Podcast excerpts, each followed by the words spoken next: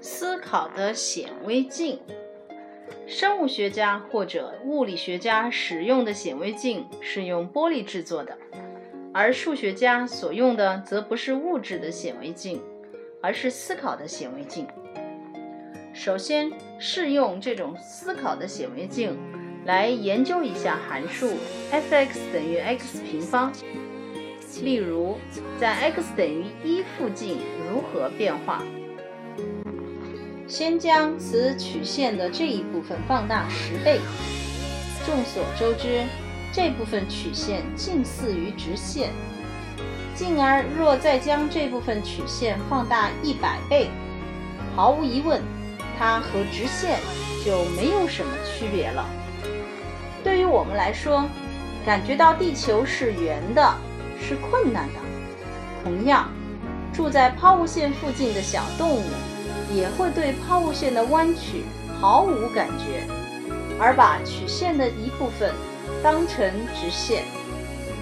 与此类似，把显微镜的倍率逐步增大，例如达到两百万倍电子显微镜的程度，使用它来观察这种抛物线和直线，二者是一点差别也没有的。虽然。迄今尚未做出比这更高倍率的物质显微镜，但可以认为，数学家掌握的这种思考的显微镜具有高得多的倍数。也就是说，数学家的这种显微镜具有无限大的倍率。可是，不论哪种显微镜，都是倍率愈大，所观察的部分即视野。愈狭小。总之，由于倍率增大，视野必然变小。因此，大致上可以说，这种思考的武器就是倍率无限大、视野无限小的显微镜。受到莱布尼兹的工作所启发的一位微积分学者约翰·伯努利，把这件事公式化地描写为。所有的曲线都是由无限多个无限小的直线构成的。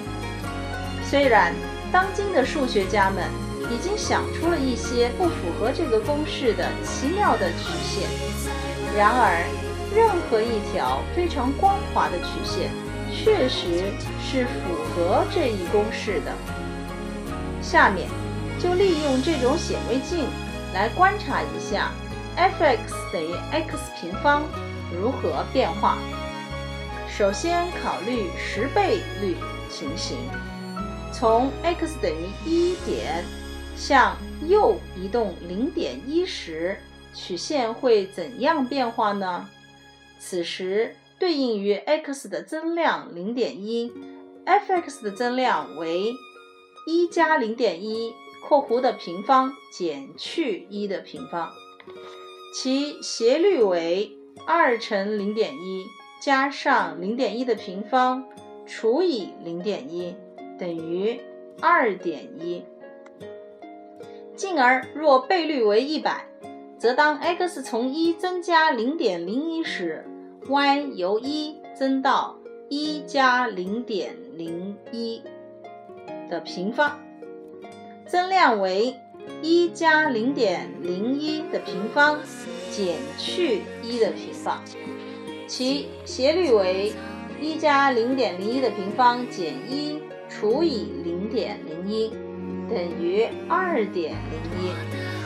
像这样，依次取倍率为十倍、一百倍、一千倍、一万倍，则斜率变为二点一、二点零一、二点零零一。二点零零零一，逐渐向二逼近。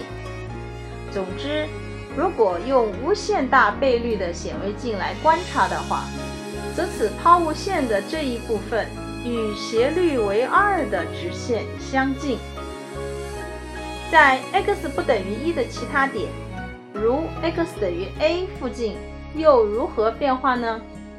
当 x 增加了 h 时，y 就从 f(a) 增加到 f(a 加 h)，故变化了 f(a 加 h) 减去 f(a)，其增加的比率为 f(a 加 h) 减去 f(a) 除以 h，等于 2a 加上 h。在这里，如果 h 趋向于零，则比率趋向于 2a。这样，将曲线上的两点连一直线，当此两点接近时，这条直线就是一定的，叫做曲线的切线。总而言之，曲线的无限小部分变成了直线，此直线的无限延长就成为切线。作为一般化来考虑，若 x 由 x1 变为 x1 加 h，y 由 f(x1) 变为 f(x1 加 h)，则其变化率的比率为 f(x 一加 h) 减去 f(x 一除以 h。这里，当 x 一加 h 趋近于 x 一时的极限，就是我们所求的数值。